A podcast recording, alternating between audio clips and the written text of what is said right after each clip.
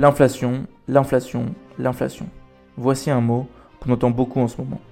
Mais d'abord, l'inflation c'est quoi? Pour le dire simplement, c'est l'augmentation générale et durable des prix. Et c'est exactement ce qu'on vit actuellement. C'est pourquoi les banques centrales ont augmenté les taux d'intérêt, et donc concrètement, emprunter à la banque me coûte plus cher. Ainsi, cette hausse des taux d'intérêt était censée être une aubaine pour les banques, car elles facturent désormais davantage aux emprunteurs. Malheureusement, les crises récentes, tant aux États-Unis qu'en Europe, démontrent que la réalité est souvent plus complexe. Lorsque les taux d'intérêt et l'inflation augmentent, les épargnants ressentent le poids de l'inflation et souhaitent que leur argent soit plus rentable. Mais cela ne se produit pas toujours dans les banques, poussant certains à chercher ailleurs, surtout à une époque où les transferts électroniques sont si faciles. Et on le voit. Aux États-Unis, les dépôts bancaires ont diminué depuis que la Réserve fédérale a commencé à augmenter les taux d'intérêt. À titre d'exemple, la Banque First Republic a perdu 100 milliards de dépôts. Cette nouvelle menace pour les banques traditionnelles vient nourrir cette méfiance existante envers celle-ci après les épisodes de scandale, de crise financière ces dernières décennies.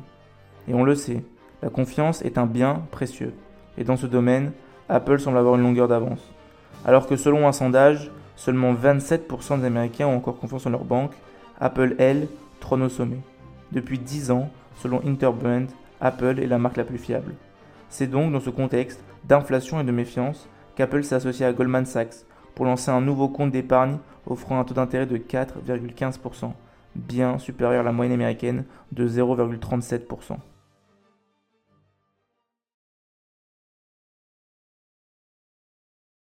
Au cœur de cette révolution financière, la stratégie d'Apple et de Goldman Sachs est claire.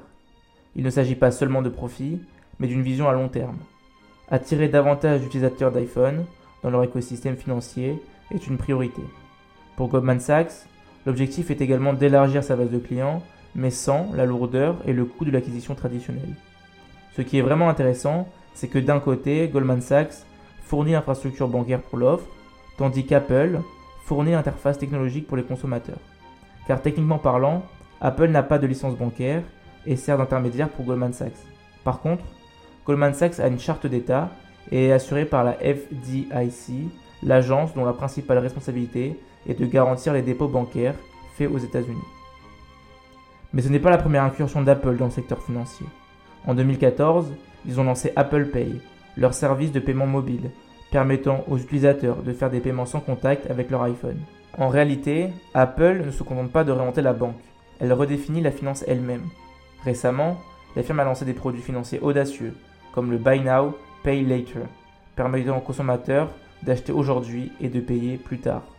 Le plus fou dans cela, c'est que c'est Apple qui finance ses prêts en grande partie avec son propre bilan, qui a affiché 165 milliards de dollars en liquidité et valeurs mobilières négociables au premier trimestre 2023, avec une dette totale de 111 milliards de dollars. C'est très différent des banques qui fonctionnent généralement avec 90% ou plus d'argent emprunté. En utilisant autant de financement propre, Apple est beaucoup moins fragile que la banque moyenne. Lorsque Apple Pay a été introduit en 2014, ce n'était pas le premier portefeuille numérique, mais il avait un gros avantage sur ses concurrents, l'iPhone. Aujourd'hui, Apple Pay est activé sur 78% des iPhones aux États-Unis. Si vous utilisez un iPhone, il est très difficile d'utiliser un autre portefeuille que Apple Pay. De plus, c'était le seul portefeuille numérique pour lequel les banques acceptaient de payer des frais pour chaque transaction. Pour mieux comprendre, il faut faire un petit zoom sur le fonctionnement d'Apple Pay. Tout d'abord, il faut comprendre que les banques gagnent de l'argent sur les achats par carte de crédit grâce aux frais d'interchange que les commerçants paient à la banque émettrice de votre carte lorsque vous l'utilisez. Ces frais représentent généralement 1 à 3% de votre achat. Ainsi, si vous achetez un café à 5 dollars avec une carte de crédit ayant des frais d'interchange d'environ 2%, la banque reçoit environ 10 centimes. Mais si vous utilisez Apple Pay, la banque doit payer 3 quarts de centimes à Apple. Au lieu de garder 10 centimes sur la transaction de 5 dollars, la banque ne conserve que légèrement plus de 9 centimes. Sur une petite transaction, cela ne semble pas beaucoup, mais cela s'accumule. On estime qu'Apple a engrangé 782 millions de dollars grâce à Apple Pay l'année dernière. En fait, selon certains, Apple est déjà une banque. Dans un discours l'été dernier, Jamie Dimon, président et directeur général de JP Morgan Chase depuis 2005, disait Elle n'a peut-être pas de dépôt assuré, mais c'est une banque.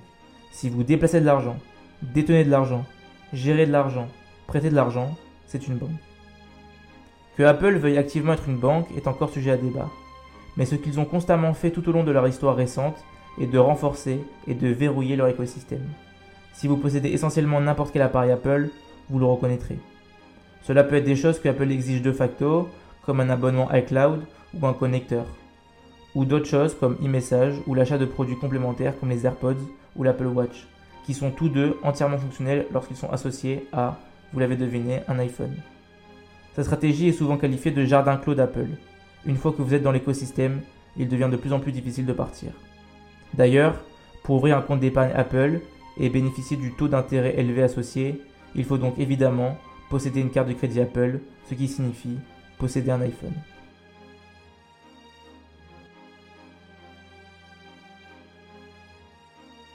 Mais un gros problème commence à se poser pour toute ambition bancaire d'Apple, la concurrence, ou plus précisément la réglementation de la concurrence. La Big Tech dans son ensemble est actuellement sous le feu des projecteurs des régulateurs de la concurrence aux États-Unis, au Royaume-Uni et dans l'UE, que ce soit à cause du monopole sur les câbles de chargement ou des frais élevés sur les achats d'applications. En réalité, les régulateurs surveillent déjà de près l'incursion de la Big Tech dans la finance. En octobre, par exemple, le régulateur financier du Royaume-Uni, le Financial Conduct Authority, a annoncé une enquête pour savoir si l'intérêt croissant d'Apple pour les services financiers pourrait être utilisé pour exploiter leur écosystème et enfermer les consommateurs. Et ils ne sont pas les seuls. La Commission européenne a également ouvert une enquête sur la position dominante d'Apple sur le marché des portefeuilles mobiles, c'est-à-dire Apple Pay.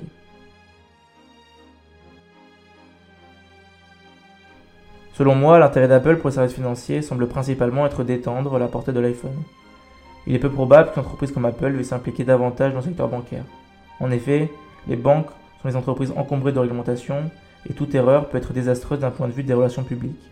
À bien des égards, Apple pourrait être plus une menace pour les néo-banques fintech comme Revolut qu'elle ne l'est pour les banques traditionnelles avec lesquelles elle s'associe. Merci d'être resté jusqu'à la fin et n'hésitez pas à me dire dans les commentaires ce que vous en pensez.